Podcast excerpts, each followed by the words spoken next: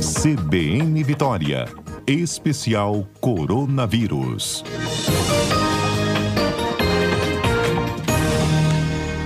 A gente vê frequentemente ou quase diariamente a notícia de chegada de mais vacinas, mas agora há um risco de faltar AstraZeneca. Procede essa informação? Então, Mário, boa tarde, boa tarde a todos que nos acompanham aqui no CBN. É, procede, Mário, por conta daquela da IFA, do atraso que a gente chama de insumo farmacêutico ativo, que vem da China. É tipo uma Brasil... para fazer a vacina, é isso? Isso, isso. É como se. É, é de fato ali o imunizante, o que vai colocar né, é, na, na composição da, da vacina e que vai fazer com que a gente tenha essa proteção. Essas IFAs, inclusive da vacina da AstraZeneca, da vacina da Coronavac e de outras vacinas são produzidas na China. A China é um dos maiores produtores é, mundiais é, de, desse insumo farmacêutico ativo, porque tem fábricas que são.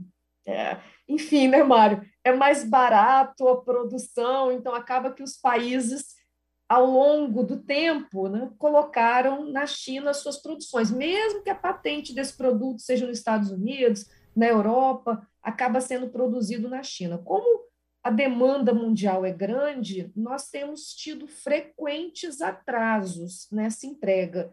E agora aconteceu um atraso que acabou é, causando aí uma diminuição de produção da vacina da Fiocruz por duas semanas, houve uma diminuição, e, nós estamos já com alguns estados enfrentando um desabastecimento.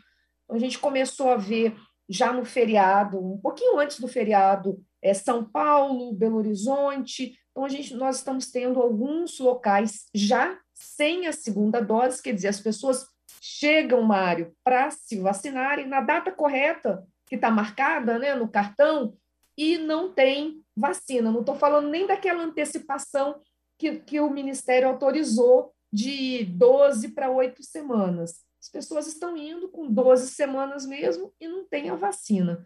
Então, isso está causando né, um, um, um, certo distúrbio, uma briga aí entre os estados, de novo com o Ministério da Saúde.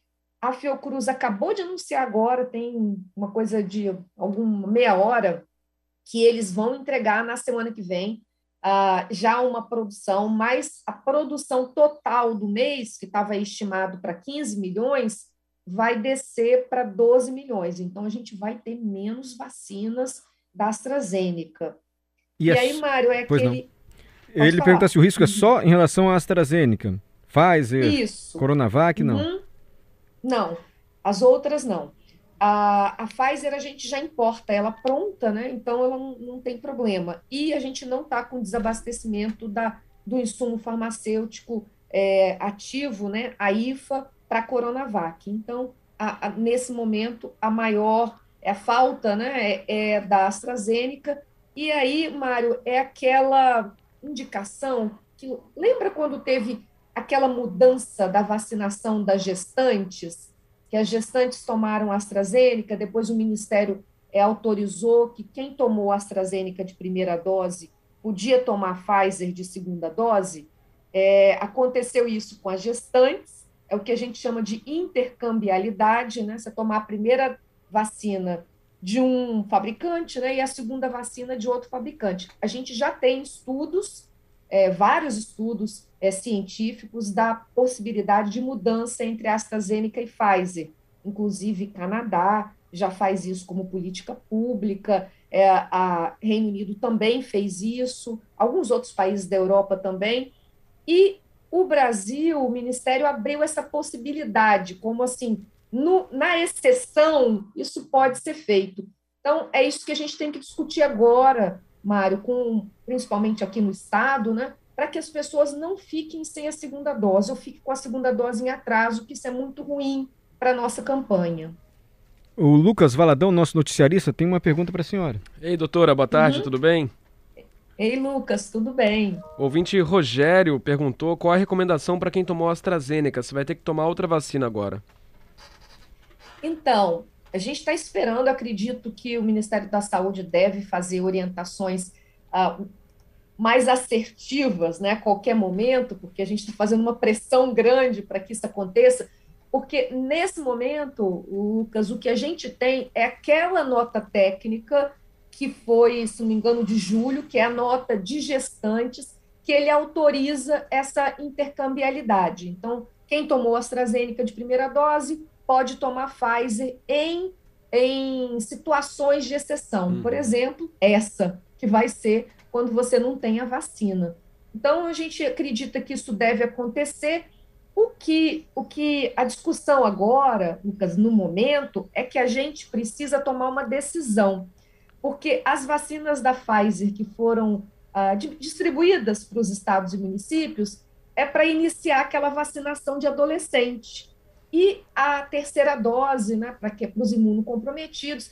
Então, os estados e municípios vão ter que fazer uma conta aí, né, do que, que é prioridade. Então, muito provavelmente, é melhor a prioridade nesse momento, ao invés da gente descer para os adolescentes, é completar o esquema dos adultos, Lucas, porque os adultos eles têm uma chance de adoecer mais do que as crianças nesse momento. É ruim a gente ter que fazer essas escolhas, né? Mas, infelizmente, no momento de escassez, a gente vai precisar pensar e fazer essas escolhas. Uhum. Doutora, pois não? Pode... Não, não pode. Tem mais pergunta de ouvinte. O Alessandro, ele disse que ouviu que a Fiocruz iria produzir o próprio IFA. Perguntou se isso procede uhum. ou não. Uhum. Procede. É, provavelmente, aí até o final do ano, a gente vai ter também a transferência dessa tecnologia da produção do insumo farmacêutico ativo, o que vai ser excelente. Se a gente pensar que essa é uma vacina que a gente vai precisar tomar, é, frequentemente, ainda não sabemos se todo ano, né, mas a gente vai precisar de ter dose de reforço, nós termos uma produção que a gente não dependa de outros países é muito importante. Então, é, a Fiocruz já está fazendo isso, acredito que até o final do ano, a previsão era partir agora de setembro, mas por algum problema que deve ter sido aí, é, inclusive desses atrasos, é, eles não conseguiram completar essa transferência para fazer a produção da IFA aqui também. Mas acredito que até o final do ano nós estaremos completamente independentes. Isso vai ser muito bom. Doutor Etel, muito agradecido, viu? Até a próxima sexta-feira. Um abraço. Um, um abraço, abraço. fim de semana. Muito agradecido à senhora pelas explicações e por mais essa participação atualizando a situação da pandemia no Brasil e no Espírito Santo.